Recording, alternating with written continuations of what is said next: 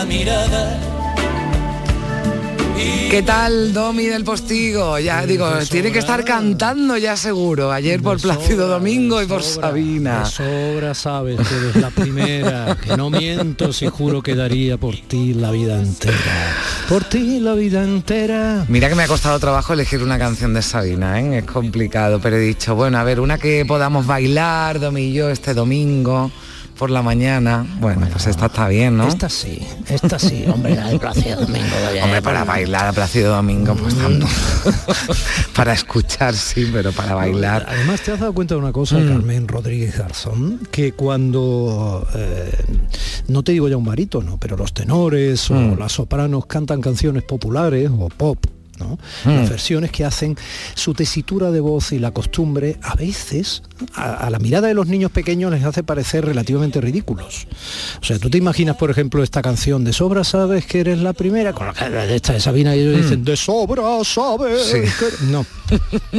Bueno, hay una hay una versión que sí me gusta, fíjate, la de la que hizo Montserrat Caballé de- del Hijo de la Luna de Mecano, pero esa canción sí se prestaba, ¿no? A que a que se cantara, pero sí es verdad que hay otras que no que se hace ese intento, ¿no? Lo que dices, para acercarse a un público más mayoritario, pero no todo vale, no todo se puede, eh, ni todo se puede cantar flamenco, ni todo se puede cantar ópera, en fin. No, no, no es necesario. Tampoco no es hace falta, tampoco. Hay discos muy bonitos, ¿eh? de grandes voces, de Pavarotti, de- en fin, no, no, los hay, el propio Plácido, de Carreras, pero no es necesario. No, tampoco. Bueno, oye, tengo ganas de ver el documental ¿eh? de, de- de Sabina, este que le ha hecho eh, León de Aranoa. Sí, sí. 13 años siguiéndole por cada rincón de los escenarios. Mm. Tiene que estar León de Aranoa así como un poquito cansado, ¿no? 13 años detrás de, de, de Sabina. Sí, y de, y de sus divertidas imprecisiones, porque he Mm. estado leyendo algunos reportajes sobre el trabajo de, de León de Aranoa, con motivo evidentemente de la presentación del documental en el Festival de Cine de San Sebastián, donde entre otros está nuestro compañero Manolo Bellido, como Mm, sabes, y gente estupenda de Canal Sur que nos va dando toda la información puntual. Pero claro, es que dice, entre otras lindezas, Sabina, que por ejemplo recuerda cuando Dylan participó en Woodstock, en el famoso concierto, acuérdate, nunca Dylan estuvo en Woodstock, y otras imprecisiones que hacen más valioso aún el documental por la peculiarísima personalidad. Bueno, yo no, no, no quiero que se ofenda a nadie porque además él mismo lo ha reconocido. Hay excesos que pasan factura, ¿no? Entiendo que a lo mejor también tienen que ver con alguna de, esa- de esas imprecisiones. En fin, bueno, pues Sabina que dice que es más, que le da más vergüenza eh, enseñar el alma que el culo. Eso está muy bien. Yo creo que a todos nos debería, nos debería dar más vergüenza enseñar el alma que el culo. ¿Eh? Pero bueno, en la radio ese problema no lo vamos a tener nunca. No, no, aquí. lo- si algo bueno tiene esto, que mantenemos el anonimato y ni la cara ni el culo. culo, ni nada. Domi, un abrazo, feliz domingo. Te escucho luego Beso, en el adiós. informativo de las dos compañeras. Adiós. Beso, gracias. En Canal Sur Radio, Días de Andalucía, con Domi del Postigo. Nos gusta empezar la mañana siempre con una sonrisa y tengo eh, el lujo de que compañeros como Carmen Rodríguez Garzón me la propician. Pero la sonrisa en definitiva la trabajamos tanto ella como yo al margen del rigor, el esfuerzo y el trabajo bien hecho al que estamos obligados, teniéndolo usted del otro lado y siendo esta para colmo una emisora pública, al margen de todo eso, la sonrisa las trabajamos para usted, para ti. Claro, porque sin entretenimiento y sin vida eh, inyectada eh, con alegría, defendiendo la alegría, como decía aquello de Benedetti, mm, no tiene mucho sentido la radio. Sin entretenimiento no tiene mucho sentido, porque antes cuando había una o dos radios, vale, pero es que ahora hay una pesada. Y además están eh, las radios digitales y las emisiones de todo tipo, podcast, etcétera. Quiero decir, si no competimos, por supuesto, el rigor, por supuesto, la calidad de la información que esté contrastada, por supuesto, eh, la veracidad mm, y la buena técnica en la divulgación, hacer posible las buenas voces, todo lo que usted quiera.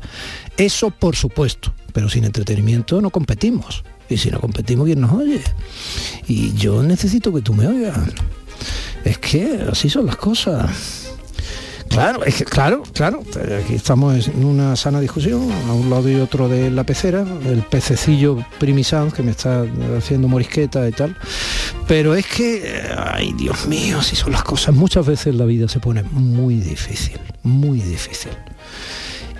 Con eso quiero dar un abrazo a quienes están eh, ahora mismo en una circunstancia vital de cuando la vida dice, aquí estoy yo y esto no es fácil. Un abrazo enorme, pero yo me veo en la obligación de olvidar mis propias penurias y obviar en cierto modo los sufrimientos de los demás para que incluso quienes sufrís, pero tenéis la generosidad de estar del otro lado, recibáis un chute de alegría. Hay que saber olvidar. Sabré olvidar, porque el silencio no da opción cuando uno canta y este dolor se ha de esfumar en mi garganta. Sabré olvidar. Esta niña que sabe olvidar se llama Silvana Estrada, digo que es una niña porque yo estoy en la cincuentena avanzada, ella tiene 24 añitos recién cumplido. Se llama Silvana Estrada, es de un pueblecito de Veracruz y su gira Marchita recala en Andalucía precisamente hoy. Está considerada una de las mejores cantantes y nuevas compositoras de México. Silvana es punta de lanza de un movimiento de mujeres artistas independientes que han representado la música alternativa latinoamericana durante la última década. Y en su caso, recoge el legado de la canción latina y la trae al siglo XXI. Aunque toca muchos instrumentos, ella suele preferir el cuatro venezolano, la guitarrita esa y su cálido sonido se sincroniza con las arrebatadoras variaciones de su voz.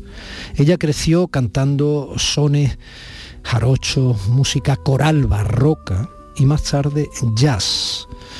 De hecho, le encanta Billie Holiday y es más que probable que dentro de un ratito, cuando hablemos con ella, sobre las 10 y poco, nos hable precisamente de Billie Holiday. Es una iconoclasta que descarta las tendencias musicales a cambio de un estilo poético personal que llega directo al corazón de quien la escucha. El reconocimiento internacional le ha llegado al presentarse y grabar con otros artistas como Jorge Dresle, Natalia Lafourcade, Mon Silvia Pérez Cruz. Bueno, esta tarde estará en el ciclo Singulares del Teatro Cervantes en Málaga, pero la vamos a conocer un poquito, entre otras cosas. ¿Por qué? Porque frente a la dificultad este domingo, 18 de septiembre, te lo quiero poner fácil, te lo quiero poner easy. I know it sounds funny, but just can't stand the pain. And I'm leaving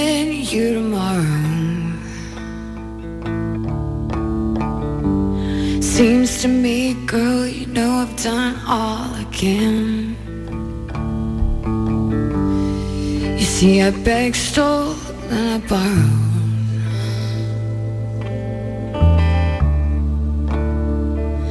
That's why I'm easy. I'm easy like Sunday morning. Eh, bonita la versión o no es bonita la versión. Te lo voy a poner easy. Sí, te lo voy a poner easy, fácil. Y te lo voy a poner fácil para poder olvidar lo que te hace ahora mismo preocuparte, los pensamientos rumiativos que no te dejan dormir, lo que te duele, lo que le duele a los tuyos y tú no soportas. En la medida humilde de mis posibilidades humildísimas, te lo voy a poner fácil porque nos vamos a escapar de aquí a galaxias muy, muy lejanas porque eh, tenemos ya en el estudio, se va a esperar un poquito, a un jovencísimo astrofísico andaluz que ahí está tío, está descubriendo mundos a distancias impensables a través del nuevo telescopio espacial James Webb en Estados Unidos. Lo más.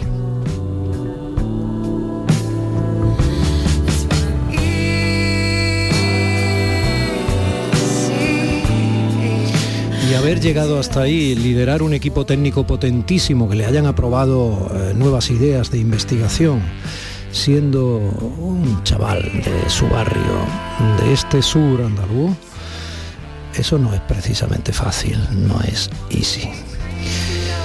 Bueno, ojalá que nunca, nunca, nunca te sea imposible mantener la alegría frente a lo que quieres olvidar.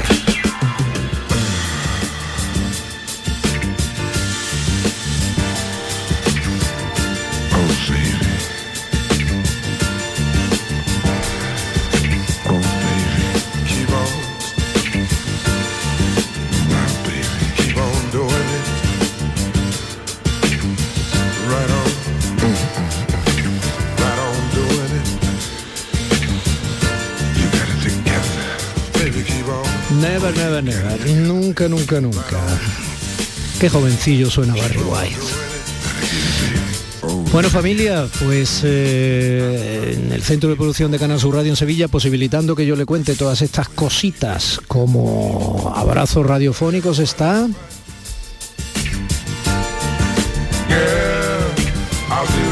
Cristina Nogales.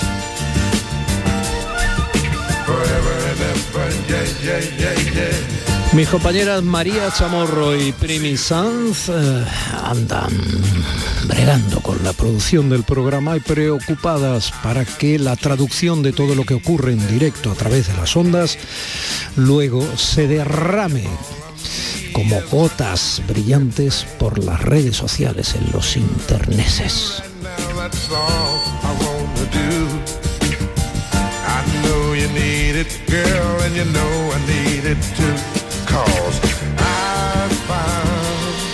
Y Barry White está sonando así de bien porque mi compañero José Manuel Zapico anda ahí empeñado en que no rechine ruedas uh, instrumentales.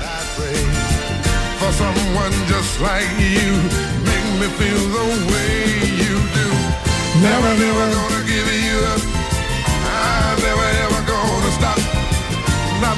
Y queda todo dicho y establecido el compromiso. Bueno, ¿qué? Porque vamos a comenzar.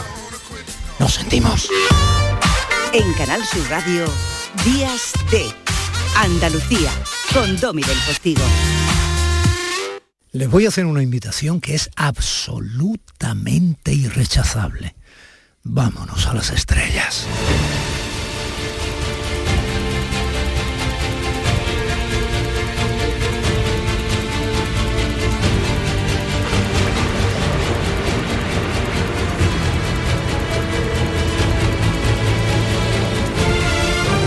Este temazo tan épico que se mete por dentro y empieza a revolotearte por la imaginación eh, de las vísceras, casi si la tuviesen, se llama Starchild, algo así, como una estrella niña, estrella infantil o algo así.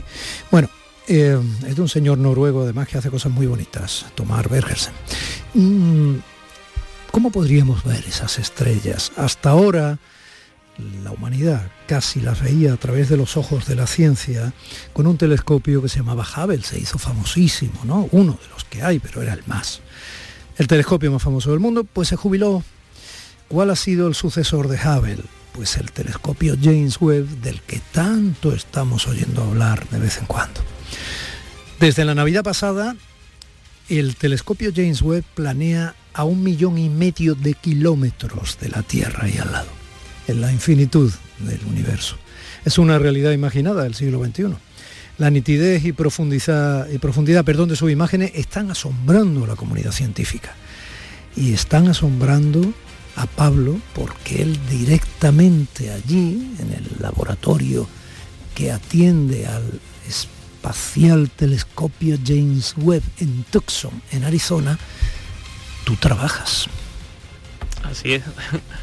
Allí estamos llevando a cabo los primeros proyectos de, observación que se han llevado a cabo con, el telescopio espacial y hemos estado trabajando con las primeras imágenes, incluidas algunas de estas primeras que, la NASA hizo públicas a finales de junio, principios de julio, que son tan, tan, asombrosas, ¿no? Uno se queda sin palabras para describir lo, que vemos en esa imagen. Pablo, si no fuera por eh, tus gafas, que te dan un mínimo aire intelectual, eh, tus hombros, tus bíceps, eh, tu complexión. Pareciera que he traído aquí un campeón de natación.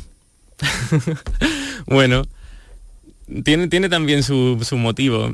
Mm, para mí, digamos que mi ratito de, hacer ejercicio, mi ratito de entrenar a diario es el, desahogo de, tanto trabajo, ¿no? Cuando estamos trabajando en este tipo de proyectos y sobre todo ahora al principio con, tanta expectación que hay con el telescopio espacial, el nivel de, de, horas de trabajo y de intensidad es realmente alto y uno tiene que aferrarse a algo para no perder la cordura del todo.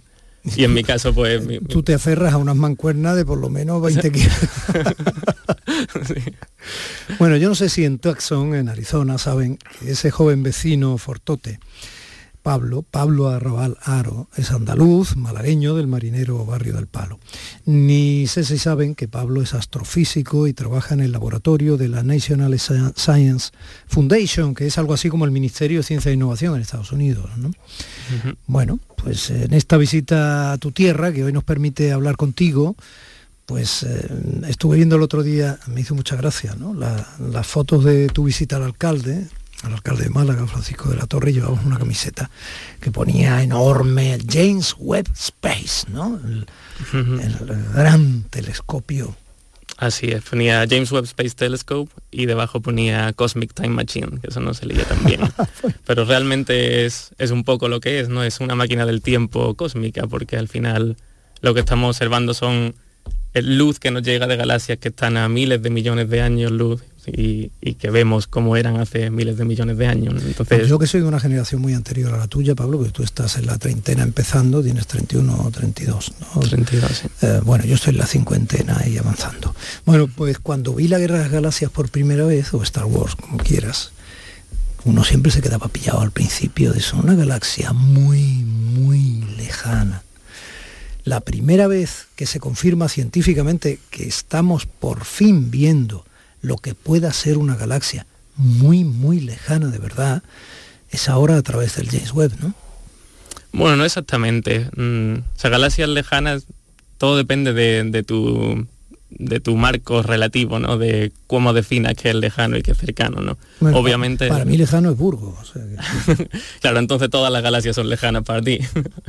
para mí una galaxia como Andrómeda, por ejemplo, que una galaxia cercana o galaxias más típicas como la galaxia del triángulo, ese, ese tipo de galaxias que uno está acostumbrado a ver, galaxias espirales, con una estructura clara, imágenes bonitas, esos son todos galaxias que están en nuestro universo local, ¿no? Son galaxias que, no están muy lejos. Están muy lejos, pero para nuestra referencia como, como estudiosos del universo lejano, pues son relativamente cercanas. ¿Qué es un universo local? O sea, eh, hablando desde el eh, espacio, ¿no? ¿De aquí a los Pirineos? no, no. Es, bueno, no sabría darte una medida de distancia. Es que mm, nosotros esto es algo que siempre tenemos que explicar. ¿no? Los astrofísicos, cuando trabajamos ya a nivel de etapas del universo, a nivel de evolución de galaxias y de cosmología, hablamos más de, de redshift, que es como una medida de cómo se distorsiona la luz de las galaxias en función de cómo se alejan o se acercan de nosotros y a su vez de cómo de lejos están. Y en función de cómo de lejos están, pues las dividimos en diferentes etapas de, la vida del universo. Entonces, para nosotros hablar de universo local es como hablar de galaxias que están en, dentro de nuestro tiempo y, y, que vemos su luz como era hace poquitos millones de años. Vemos su luz. Sí. Porque claro, esto no es un Google Map que vayas viendo, se vaya acercando y vemos hasta la última roca de uno de los, eh, no sé, meteoritos que circundan a lo mejor una estrella. No, vemos su luz. Y como están tan lejanas, pero el telescopio es capaz de detectar esa luz tan lejana, a lo mejor cuando la vemos ya no están. Podría ser. O sea, podría ser que algunas de ellas no estén o lo más probable es que estén en un modo muy diferente, ¿no? que estén en una fase de su vida muy distinta más parecía a lo que vemos nosotros en el universo local, no más parecía a galaxias muy grandes con poca formación estelar, galaxias que son productos de fusiones de, otras galaxias y, que normalmente están en un estado más pasivo de su evolución. Me acuerdo de una frase de una película de Bertolucci que se llamaba El cielo protector, eh, donde en un momento de frustración de una pareja que no acaba de funcionar, mira hacia el cielo y, él viene a decir que esa cúpula celeste maravillosa en esa tardecida en una ladera de la cordillera del Atlas, que es falsa, porque en realidad son una conjunción de gases con la luz que dan un efecto óptico que no es real. ¿Tú qué veías cuando chaval, cuando mirabas al cielo para haber acabado delante del telescopio James Webb en Tucson, en Arizona, desde el barrio malagueño del Palo? Buena pregunta. yo, a ver, yo, siempre lo digo, ¿no? Yo desde muy pequeño siempre he sido un, un, tío muy curioso, siempre me han gustado muchas disciplinas diferentes, ¿no? Creo que lo que más me apasionaba de la astrofísica es ese sentimiento de, mm, de inmensidad ¿no? del, cosmos, de sentirte tan insignificante en comparación con la inmensidad que hay ahí, todo, todo, todo ese espacio desconocido por, por explorar. Quizás es lo más atractivo. ¿Por qué te gustaba tanto la música que he puesto al principio de Thomas Bergersen, Star Child? ¿Por qué? Bueno, yo normalmente cuando trabajo, en los momentos en los que quiero estar más, más concentrado y más los momentos más intensos suelo escuchar música así orquestal, como, como de este estilo, que son más épicas, más motivadoras. Y, esta en concreto, bueno, pues tenía un título que encajaba un poco con, con el tema del que veníamos a hablar, así que por eso te la envié. ¿Y esta?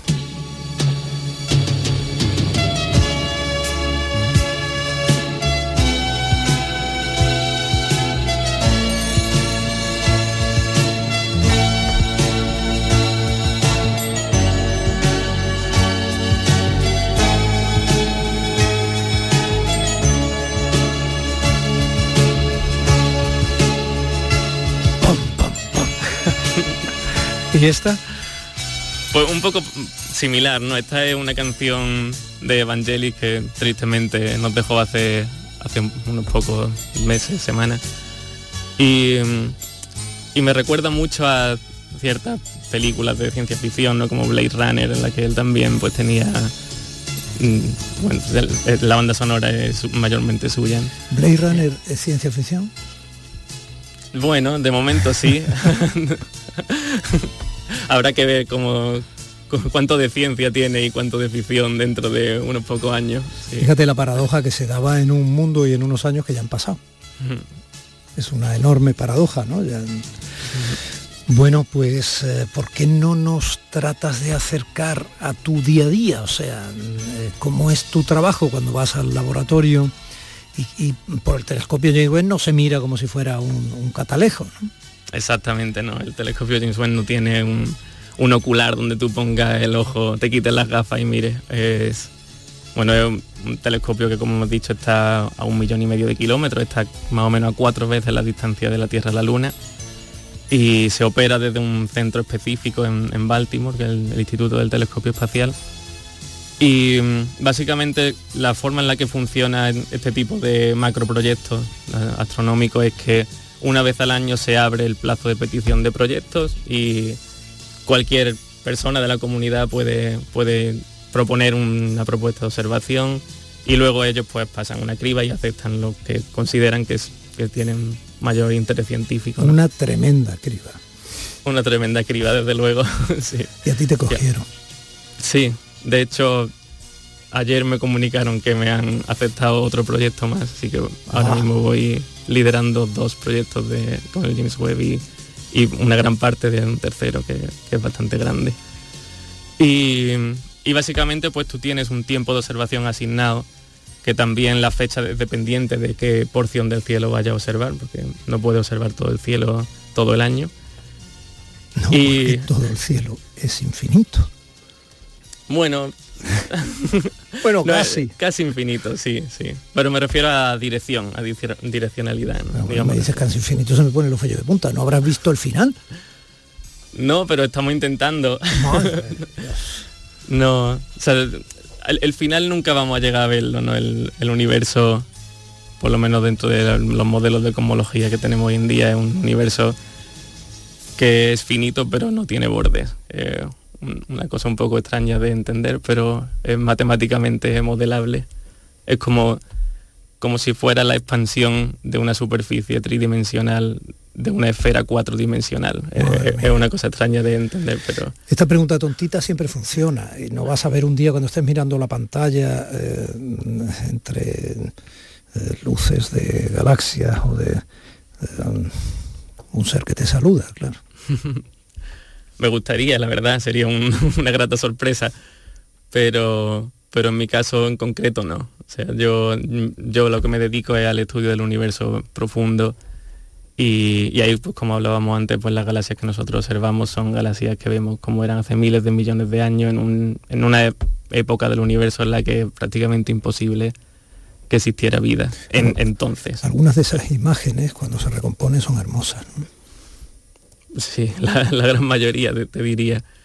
Además, el James Webb lleva a bordo varios instrumentos que realizan diferentes tipos de análisis científico, ¿no? Y entre ellos, pues, los dos principales que toman imágenes fotométricas, que es un poco lo que nosotros entenderíamos como una foto del universo, son NIRCAM, que es la cámara principal del telescopio, y luego hay una cámara que observa en el infrarrojo lejano, que es el infrarrojo medio, perdón, observa longitudes de onda más largas, que se llama MIRI, y esa, esa cámara es capaz de captar ciertos fenómenos físicos que, que solo son percibibles en esa longitud de onda y, las imágenes que, se ven son realmente espeluznantes en el buen sentido, ¿no?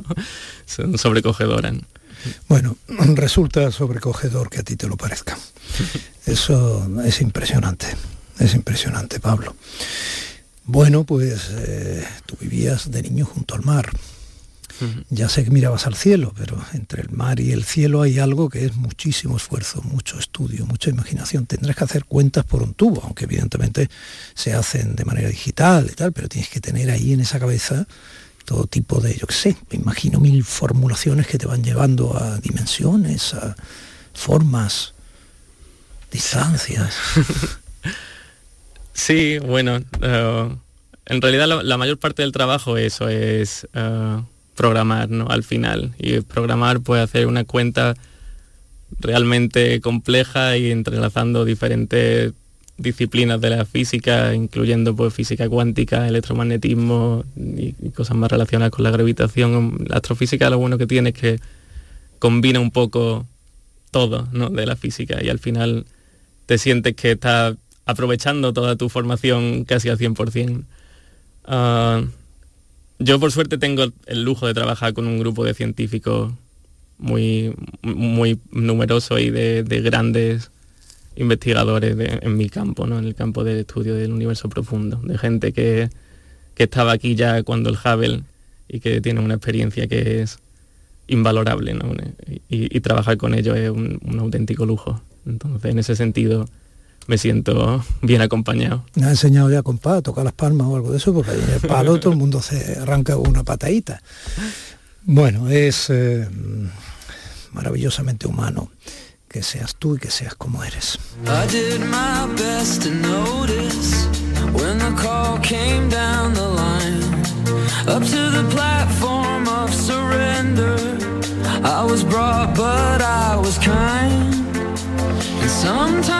¿Y esta canción, Human, de los Killers?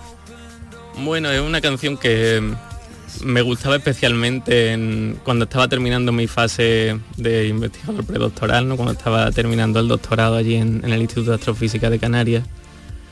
Y, creo que, que, en el mundo de la investigación astrofísica todos estamos un poco, bueno, o por lo menos los que hemos decidido que queremos seguir este camino, estamos un poco resignados a irnos a donde haga falta, ¿no? Y, no sabemos muy bien dónde vamos a estar dentro de dos años y dónde vamos a estar dentro de tres años. Entonces, eso me recuerda un poco lo, que dice aquí en esta canción, uh, Are we humans or are we dancers? Como somos humanos o somos bailarines, somos danzantes, o vamos de aquí para allá donde a donde nos lleve el, son de, la deriva cósmica. Y tú con compás flamenco, acuérdate, eh, marinero del popular barrio mm, del Palo. Pablo Arrabal, un andaluz, mm, lo más alto de la excelencia académica y personal y profesional asomado. Estás en Estados Unidos, pero da igual al balcón del universo. Es un placer tenerte un ratito aquí y conocerte. Ojalá nos veamos de nuevo y me cuentes muchas más cosas. Muchas gracias a vosotros por, tenerme aquí. El placer es mío y seguro, estoy seguro de que volveremos a vernos. Seguro. Hasta el infinito y mucho más.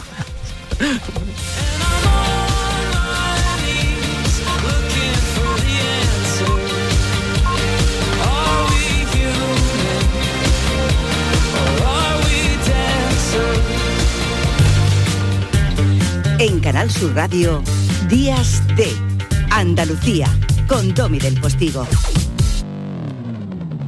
Sabemos que tienes muchos planes y sueños por cumplir y en Cofidis queremos estar a tu lado. No esperes más y hazlos realidad antes de que las condiciones del mercado empeoren, suponiendo un mayor esfuerzo para ti. Sea cual sea tu proyecto, el momento es ahora. Llámanos al 900 84 12 15 o entra en cofidis.es para más información. Cofidis, cuenta con nosotros. Aquadeus, ahora más cerca de ti, procedente del manantial Sierra Nevada, un agua excepcional en sabor, de mineralización débil que nace en tu región. Aquadeus Sierra Nevada es ideal para hidratar a toda la familia y no olvides tirar tu botella al contenedor amarillo. Aquadeus, fuente de vida, ahora también en Andalucía. En Cofidis puedes solicitar hasta 60.000 euros sin cambiar de banco. Llámanos al 900 84 12 15 o entra en cofidis.es para más información. Cofidis, cuenta con nosotros. Estás escuchando Canal Sur Radio desde Sevilla. Cariño, ¿te acuerdas de esa sombrilla tan chula que compramos para la playa? Pues, eh, pues se me ha olvidado traerla. En vacaciones, una revisión antes de salir no cuesta nada. Ven a nuestro taller autorizado Mercedes-Benz para hacer un chequeo de verano gratuito a tu Mercedes y disfruta de un verano sin sorpresas. Recuerda que puedes pedir tu cita online. Con Cesur y Fervial, tus talleres autorizados Mercedes-Benz en Sevilla. ¿Planeando salir de escapada o de fin de semana? Recuerda, hay otra Sevilla. Asómate a la provincia y disfruta de un turismo seguro en cada uno de sus espacios naturales, pueblos monumentales y alojamientos. Cambia de vistas. ProDetour Turismo de la Provincia, Diputación de Sevilla. Humor, ingenio, música en directo, entrevistas. Todo lo tienes en el show del comandante Lara. Y te esperamos los domingos en la medianoche para que disfrutes de la radio más original y divertida. ¡Vas a flipar! ¡Síguenos! El show del comandante Lara. Este domingo en la medianoche. Canal Sur Radio, la radio de Andalucía. En Canal Sur Radio, Días de Andalucía, con Domi del Postigo.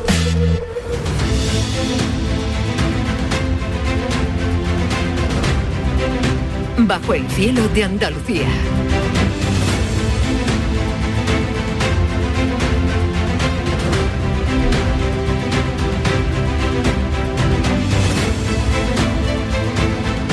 Vamos a ver, mi querido Manuel Tadeo Jones Navarro, vamos a ver porque me vas a volver completamente loco. El otro día estábamos eh, eh, intercomunicando por redes y tal y estaba saliendo mm, del Golfo de Nápoles, del agua. Así ha sido, sí, sí, esta semana. Eh, luego hablamos un poco, dos o tres días después, cuatro, estabas llegando a Barcelona. Exactamente, sí, el viernes a mediodía llegamos a Barcelona, sí. Hoy te estaba Zapico preparando un té aquí y tal y me dice que, que estás en Tarragona. Eh, Estoy en Tarragona, sí, sí, porque hemos venido, hablaremos la semana que viene de ello, si te parece, a, a un sitio que se llama el Barranco de la, de la Boella, a un tema de evolución humana, de la- los primeros habitantes de la península ibérica y al IPES, que es una institución de investigación, como sabes, que tiene depositado, el, recordarás de este verano, el descubrimiento de, de la cima del elefante de Atapuerca, del rostro más antiguo que se ha dicho de, de Europa, con 1,4 millones de años, y ahí hemos estado con eso.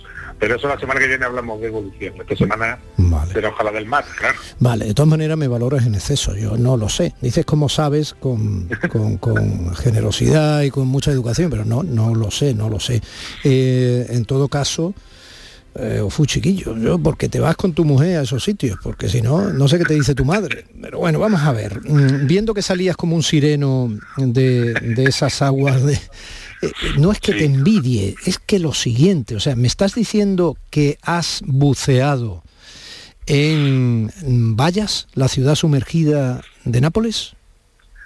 Sí, así así. Hemos buceado durante dos días distintos, hemos hecho cuatro o cinco inmersiones eh, en la bahía de Pozzuoli y de Vallas, que está al norte para que nuestros oyentes se hagan a la idea de la bahía de Nápoles, un poquito al norte.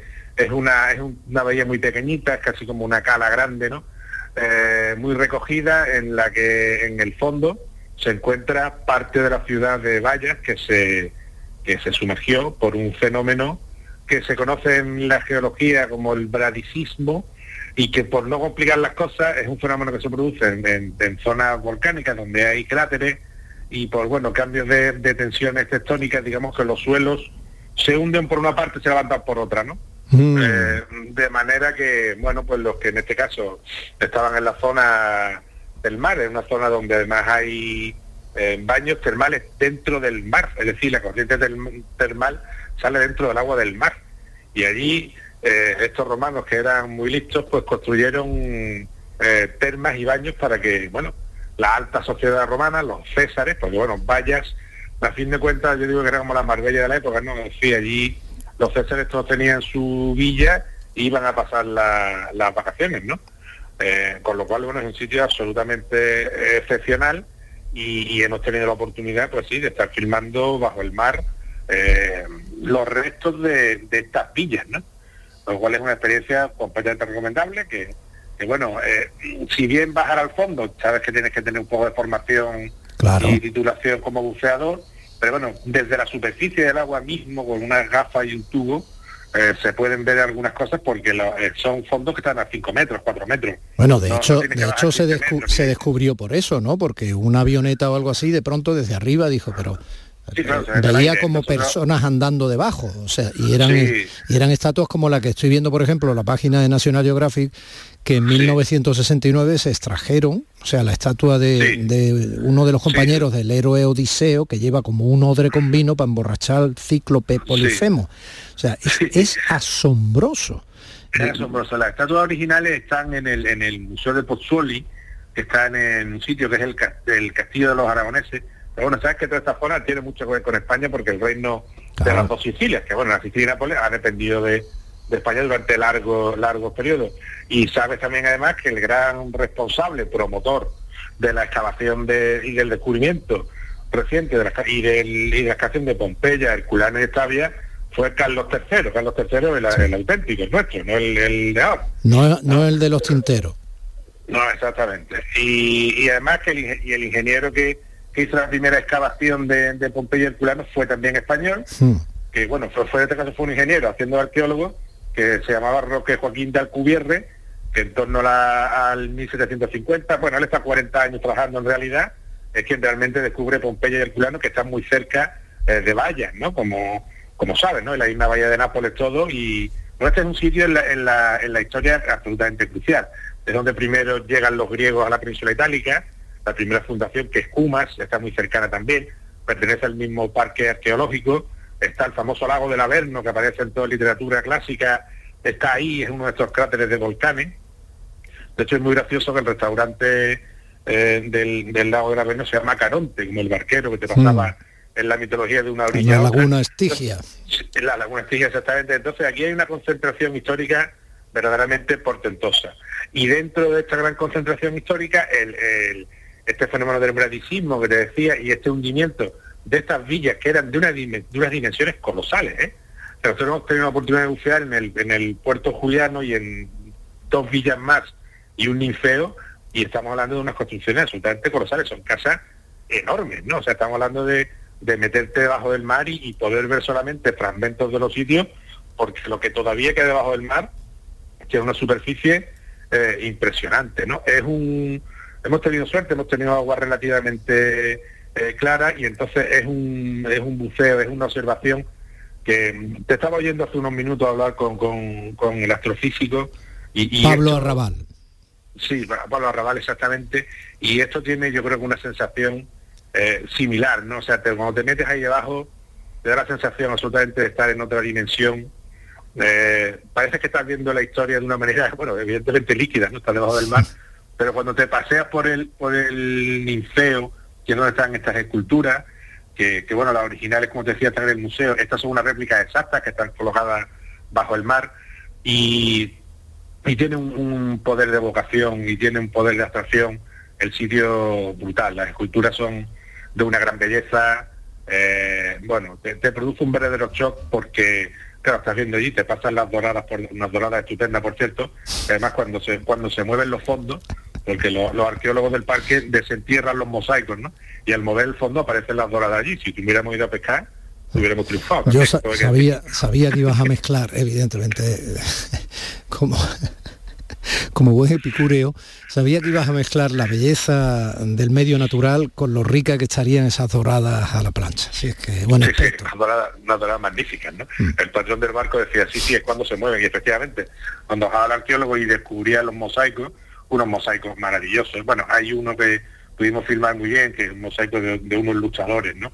Son unas peleas de, de lucha clásica, y ahora contaremos por qué, es lucha clásica y no, y no de otro tipo, eh, que te quedas alucinado al estado de conservación que, que tienen, ¿no? Hay Bueno, ahora, de- ahora me vas a hablar de la, ahora me vas a hablar de la lucha clásica, pero yo tengo que trasladar la emoción de eh, estar paseando, eh, buceando, pero paseando, aunque sea bajo el agua, por una ciudad eh, que se mantiene en un estado de conservación asombroso que tiene 2.100 años.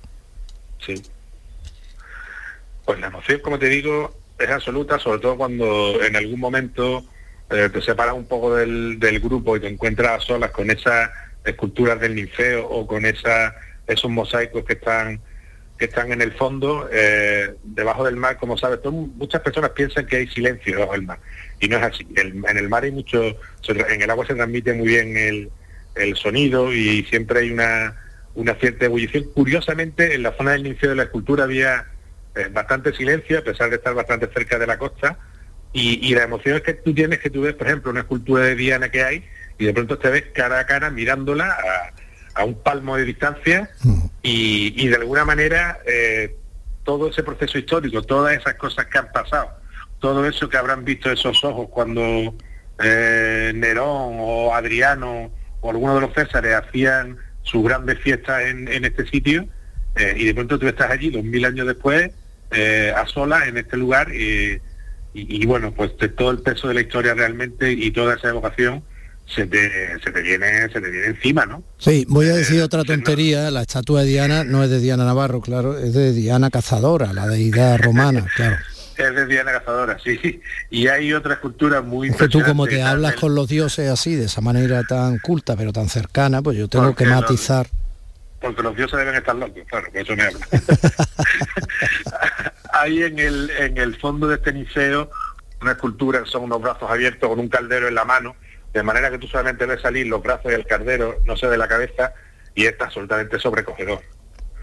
Y cuando te ves allí, ven unas manos con una talla, con un detalle, bueno, ya sabes cómo eran los artistas clásicos, los escultores, que eran magníficos.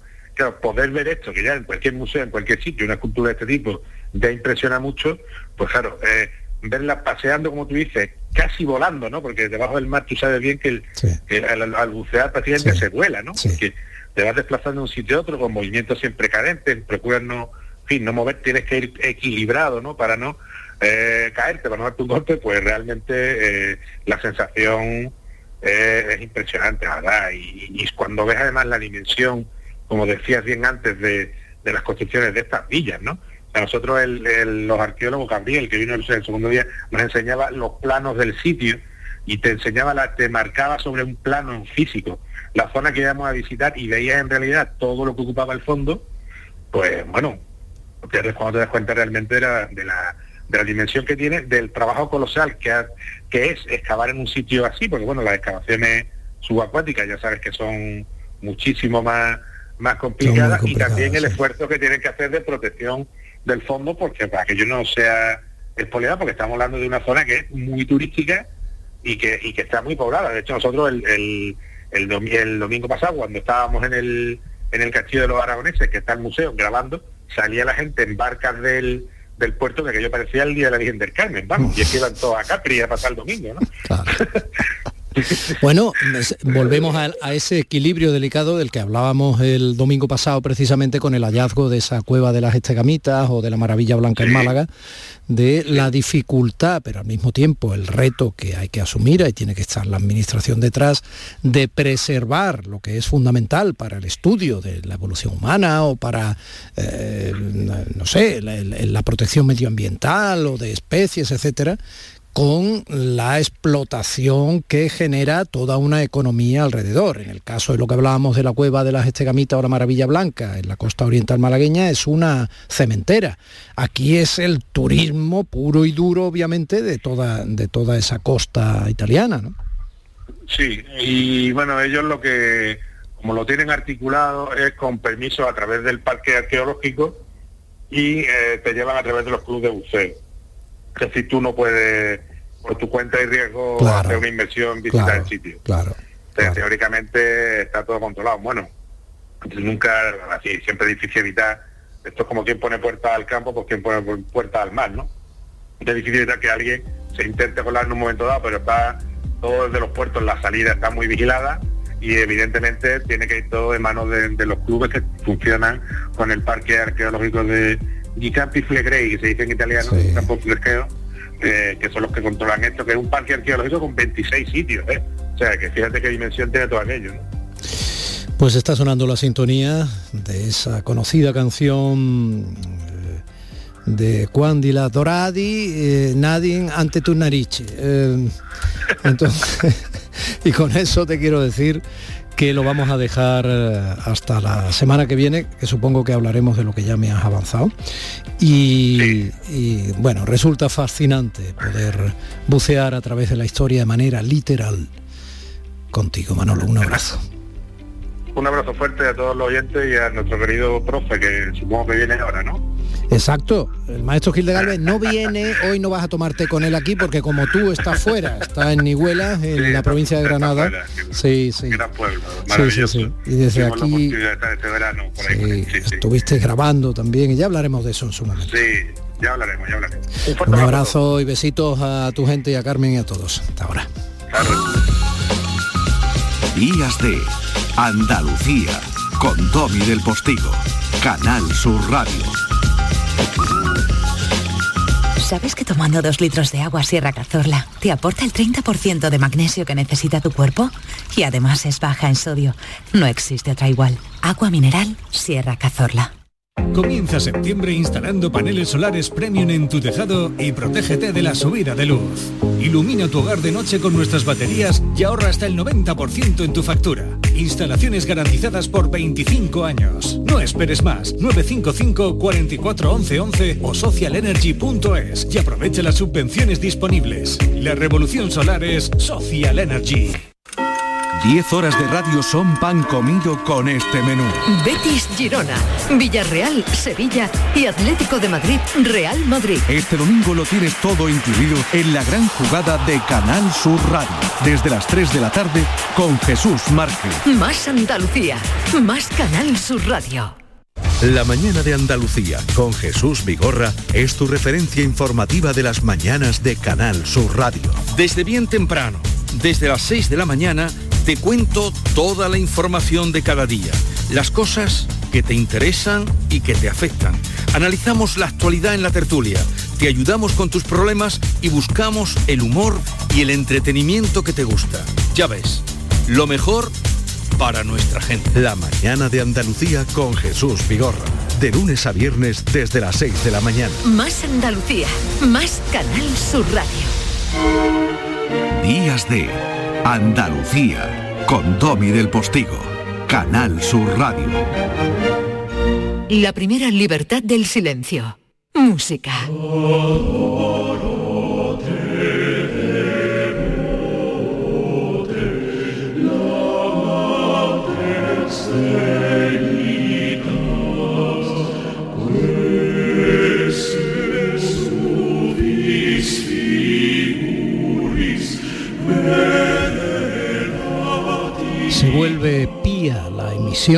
Porque esta música religiosa que suena de fondo, este adoro te devote de Norberto Almandoz, va a ser la sintonía de bienvenida a nuestro queridísimo profesor eh, José Manuel Gil de Galvez Almandoz, que nació a finales del siglo XIX, murió en 1970 y que fue sacerdote, compositor, organista, crítico musical, maestro de capilla de la Catedral de Sevilla, primer director del Conservatorio Hispalense, profesor del gran compositor andaluz Manuel Castillo, amigo de Falla y hoy objeto de estudio del profesor Gil de Galvez. José Manuel, buenos días. Hola, buenos días, Domi. Qué bien lo has descrito. Los puntos claves lo has dado y por eso está aquí hoy Norberto Almandoz con nosotros. Mm. Pues descúbremelo, porque yo ya sabes que cojo papel y lápiz y no bromeo para anotar eh, todo aquello que nos vas descubriendo desde hace ya dos temporadas de la música que tiene firma, autoría, interpretación, historia andaluza. Pues mira, eh, Almandoz eh, es guipuzcoano, nació en Astigárraga, ¿de acuerdo? Y pasó su infancia allí y se formó con profesores del País Vasco. Eh, pero lo más importante es que aterrizó eh, al final en, comillas, en el seminario de comillas, y fue su profesor Otaño, que digamos fue el profesor más importante en la renovación de la música religiosa por el motu propio que promulgó Pío X en el que se pedía, digamos, una vuelta a la música gregoriana y a la música polifónica y alejar a la música religiosa de todo lo que era la música del teatro, porque ya en el siglo XIX había, digamos, derivado un poco en esto. Pero al final toda esta renovación lo que produjo fue un avance en la música religiosa. Y Almandó es un máximo exponente en esta cuestión de la música religiosa en España en el siglo XX. Y tuvimos la suerte de que aterrizara en Sevilla. Pero si te parece podemos escuchar otra pieza que se denomina Ahora donde están, en vasco Aranú Dirán.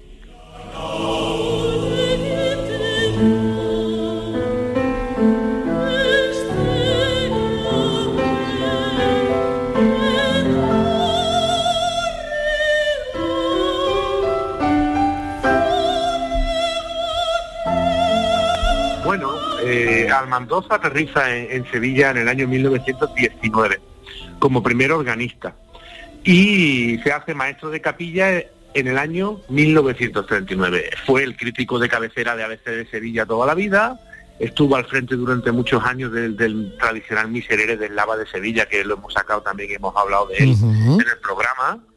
Y bueno, lo más importante que hace Almandó en la ciudad de Sevilla, porque hay que decir que llega en el año 19 y ya se queda allí hasta su muerte. Retorna a veces por vacaciones a su tierra, ¿vale? Pero se queda allí en Sevilla. Y él asume la dirección del conservatorio eh, durante 28 años, eh, sucediendo a Ernesto Haskell.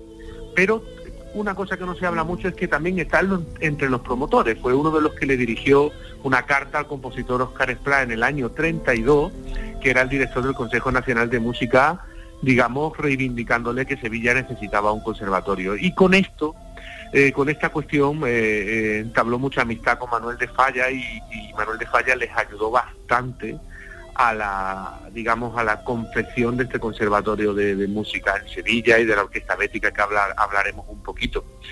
Si te parece, podemos escuchar una pieza que es de Almandoz eh, y de Jesús Guridi. Guridi es otro compositor vasco, al igual que Usan Bizarra, con el que él tenía mucha amistad. Eh, cada vez que llegaba el verano él retornaba a su tierra y mantenía amistad con, estos primeros espadas de la música del País Vasco. Por eso Armando es una persona muy importante porque mantiene amistad con personajes tanto del norte de España como del sur, con Falla, con Turina, con Eduardo Torres, y está en medio de muchas cuestiones y además digamos que es el, máximo exponente de la música religiosa. O sea, algo muy normal que por una serie de circunstancias en nuestro contexto a veces no lo parece. Sumar, siempre mejor que restar.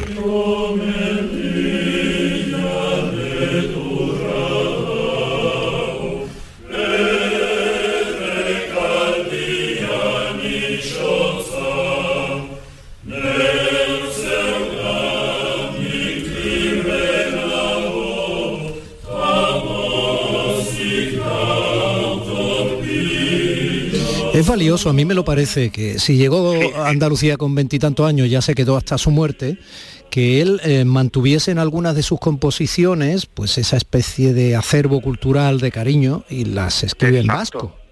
Eso es, sí. Bueno, lo que hizo fue armonizar muchas canciones populares del País Vasco. Hmm. Aparte de la música religiosa, también hizo esto para su tierra. De, de hecho, compitió para, para el himno de Guetaria, la ciudad de, del mm. Cano, ¿no?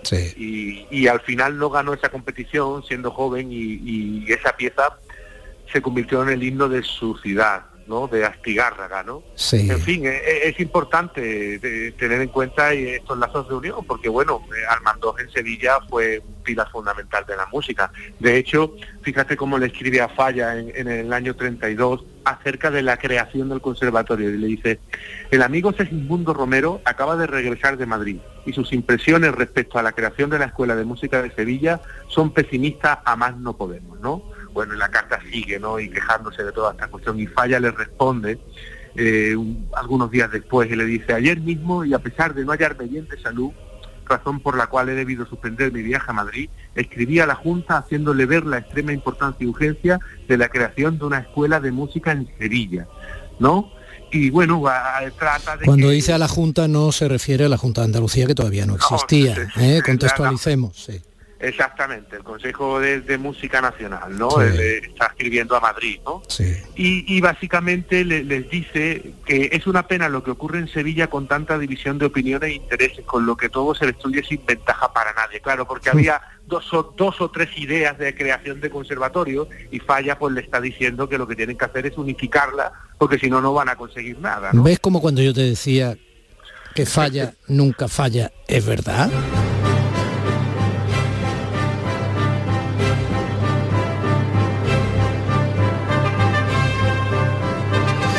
Este es falla, ¿eh? el retablo de Maese Pedro.